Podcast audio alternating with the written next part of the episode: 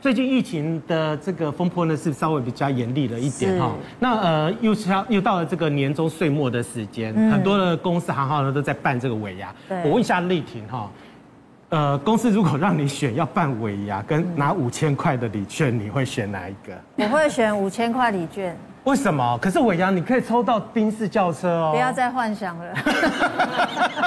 那个人 不会是你的，你不五千拿一拿，而且还有疫情，围围 什么牙？对啊，五千礼券实际一点的。所以那个尾牙的时候呢，你搞不好还会担一些风险在哈，拿五千块比较实在一点的哈。但是呢，而且呢，这个尾牙的话呢，吃完以后呢，你可能也要担心一些问题哈。对，哇，担心什么？尾牙病上升会有什么尾牙病呢？好，来一个是胰脏炎，然后呢是肠胃道出血，然后呢还有一个肠胃炎。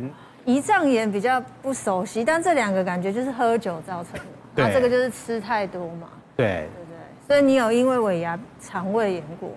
我是没有吃到那么多啦，但是很多的尾牙的话呢，其实不是只有尾牙而已，尾牙以后呢还有 after 尾牙。After After Party，对，之后大家又再去续拖这样所以琼月这个东西吃太多，尾牙太开心，真的是会有尾牙病吼。对啊，因为其实像这种胰脏炎，虽然我们好像不太知道说，哎，好像跟酒精有什么关系，可是其实呢，我们的胰脏呢，它是会帮我们分解，我们就是会帮我们分，就是合成分解一些酒精的一些酵素。所以其实真的在尾牙，因为像像我就曾经在那个门诊有看过一个病人。他算是住院病人，有去会诊到营养师。他就是平常他就是那种工人，然后工人不是都很习惯，都是会去喝那种威士忌，对，叉车的这这这一类的一种药酒。他们已经是习惯性，他们觉得没有药酒，然后他们通常药酒还要加咖啡，然后他们如果没有喝，会觉得没有精神，所以这也是他平常的习惯。嗯，然后一直到就是他们公司啊，就是他们工地啦，就是有办那种尾牙托啊。那可能就是他们就吃完之后就，就就有一个工人，他就这样子送急诊了，就一送到急诊验出来啊，他的那个胰脏发炎的指数已经比正常人的指数高于三十倍了。哇，对，所以其实你会发现说，这样反推回去，呃，应该是说不是说这一次的尾牙的饮酒让他就是造成胰脏炎，而是他平常的一些习惯。导致他的胰脏已经慢慢在发炎了，所以他因为这样之后还是要住院治疗，他才慢慢的去改善他的状况。但是他也因为这样，他真的有吓到，所以他也把他的那个喝那个药酒的习惯就把它改掉。你知道那个拼酒不是说只有一场这个尾牙，你知道不是只有你的公司的尾牙，有一些做业务的话，他是要到处去参加。今天礼拜一的时候，对客户的，礼拜一是 A 客户，礼拜二的话是 B 客户，然后 B 客户呃 B 客户里面还有 C 客户、D 客户，全部都全部都挤在一个大好的日子的时候，你搞不好一天要赶好几场，你赶好几场，他是狂喝的，对，这就等于。造成酗酒了吧？是不是？那喝到最后的话，可能不是胃的问题哦。没错，没错。对，以骨科医师的观点哈，其实酗酒或者说我们这种拼酒文化，真的对身体非常的伤。除了我们常见的胰脏炎、肠胃道出血、肠胃炎以外，它也常常会造成我们骨质的流失啊，钙质吸收不好。那它让肝变得比较不好，维生素 D 也无法吸收哈。那另外我们最常见的就是还是一些神经控制，神经啊神经会呃变得比较迟钝，那肌肉也都控制不好。好，那以骨科医师我们比较常见的就是大概三四十岁的男性，就像我们刚刚说的拼酒文化，一部分人就是像呃刚刚琼月说的工人，工人族群，他们平常就有饮酒的习惯，好，那他们其实工作压力时间很大，然后一直都这样持续的在饮酒，然后呃可能久而久之关节就会疼痛。那另外一部分就是刚刚说的，我们尾牙季一直在赶拖。事业有成的这些中年啊青壮年的男性，那常常过来来走进门诊就是一跛一跛的。那其实他们也都还蛮硬汉的这种体质，他们不会说不会还痛，可是医生为什么我走路都一跛一跛的，然后关节卡卡的，常常 X 光一照，两边的那个髋关节股骨头都已经坏死。哦，所以呃，髋关节股骨头坏死的话，常常是因为饮酒造成的哦。他喝酒会造造成骨头坏死？没错，而且常常一发生就已经是第三期、第四期，蛮严重，需要换人工关节的这种程度。这么夸张？对，所以其实饮酒哈这个部分对于关节来说也是要非常注意，因为它也会影响我们一些血流的循环。哦，我们呃有一有一派理论是说会会让我们这边血液循环本来就不好了，就会让这个骨头它的血管收缩，就没办法再。生长，那失去养分以后，它慢慢就坏死了。哎，那它骨头坏死的话，有办法医治吗？哦，其实要看那它的程度啦，哈，如果是第一期、第二期的话，我们还可以用比较微创的方式刺激它生长。对。哦，那如果第三、第四期几乎都是要换人工关节，那就很悲剧啦，因为常常三四十岁就换人工关节，啊、人工关节寿命大概十几二十年，可能要开第二次、第三次，越开手术越开越大。对，其实所以它严重的话就是必须换换关节这样。对，不然他走路就是永远都是掰卡，就是卡卡的。对啊，观众朋友，尾牙是一时，健康是一世啊。对不对？不要冲动。为什么要酗酒？可是我今天如果没有吃到尾牙的话呢？我担心明年公司把我给 fire 掉。那你可以吃，但你不要酗酒。好了，想喝一下了。你有没有曾经喝酒，然后想说啊，差嘛，我断片了。有。我昨天到底做了什么？而且躺在路边根本没有人知道。你躺在路边？对。我我们的摄影师。我改口。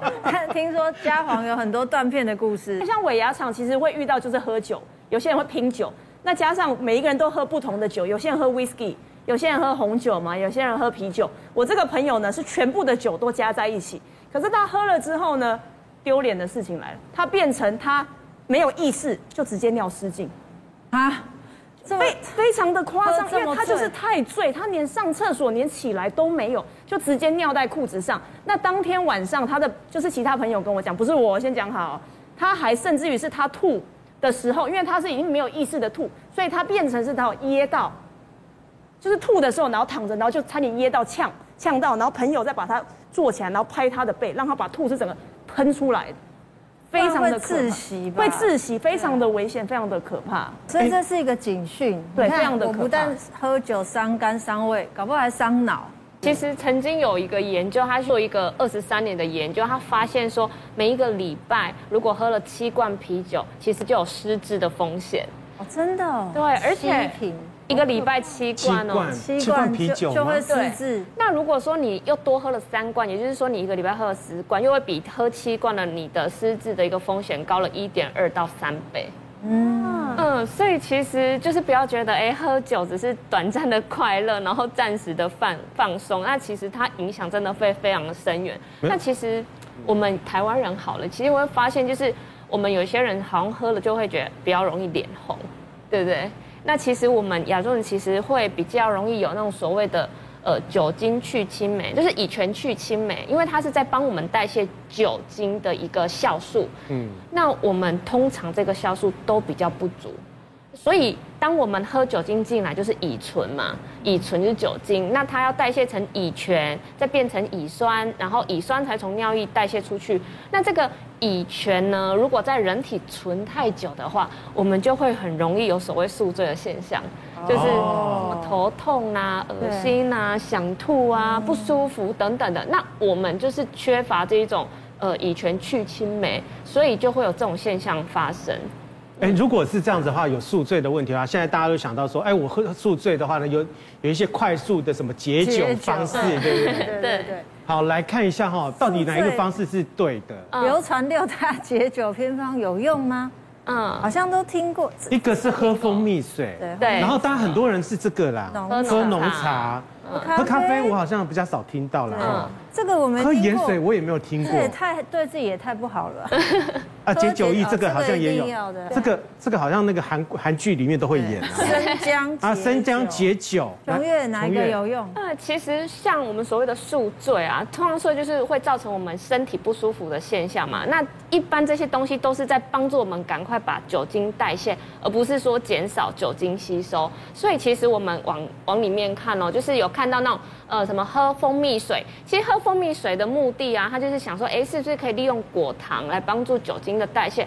可是通常发现，在人体它代谢速反而是慢的，而且太多的果糖，它反而还会增加身体的负担。这个不对，所以其实不对，嗯，所以不太不太适合。那喝浓茶、喝咖啡这两件事情，它主要是要让我们就是头脑清醒。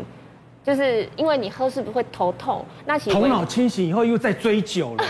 对，然后微量的咖啡因，微量的咖啡因可以缓解一点我们脑部的。头脑清醒等于解酒吗？不等于，不等于。但是微量的咖啡因会让我们的头痛可能稍微改善。所以其实喝浓茶跟喝咖啡，对不对？它也不是我们治本的方式啊，它反而会增加我们就是可能会更不舒服，而且他们又利尿利水，所以头痛就是因为酒精也会利尿利利水，那你又补充这么多咖啡呢，又利水，所以变成我们的水分都不足，所以你头可能会更痛。这个总对了吧？呃，解酒液，因为通常解酒液它里面含的成分可能会是 B 群啊。对，会有一些就是帮助我们酒精代谢的一个成分，因为。像我们如果说要改善的话，其实解酒是 OK 的，OK，或者是你补充 B 群也可以，因为它就是在帮助我们肝脏去代谢我们的酒精，因为酒精代谢过程当中要需要 B 群当做辅酶，所以这种解酒液通常会有一些 B 群，然后还有一些氨基酸，就是帮我们快速补充点能量，就是帮酒精代谢完之后，然后你稍微有点能量，你会觉得自己好像有好一点。你知道我一个朋友在那个酒店上班，他是在华灯初上里面上班，他就是那个小豪。这样子，嗯，他说那个他服务很好，他说每次那客人呢醉的时候呢，他们都一定会给他喝这个浓茶，赶快给他喝浓茶，然后还给他那个欧西莫里，而且还要热的哦，然后赶快把它贴到他的后面那边，日式的嘛哈，日式的都这样，你看他的颈部这样子，就让那个客人啊，客人就说哇，你服务好好这样子。他说没有，你这样醒了以后，马上又会再追酒。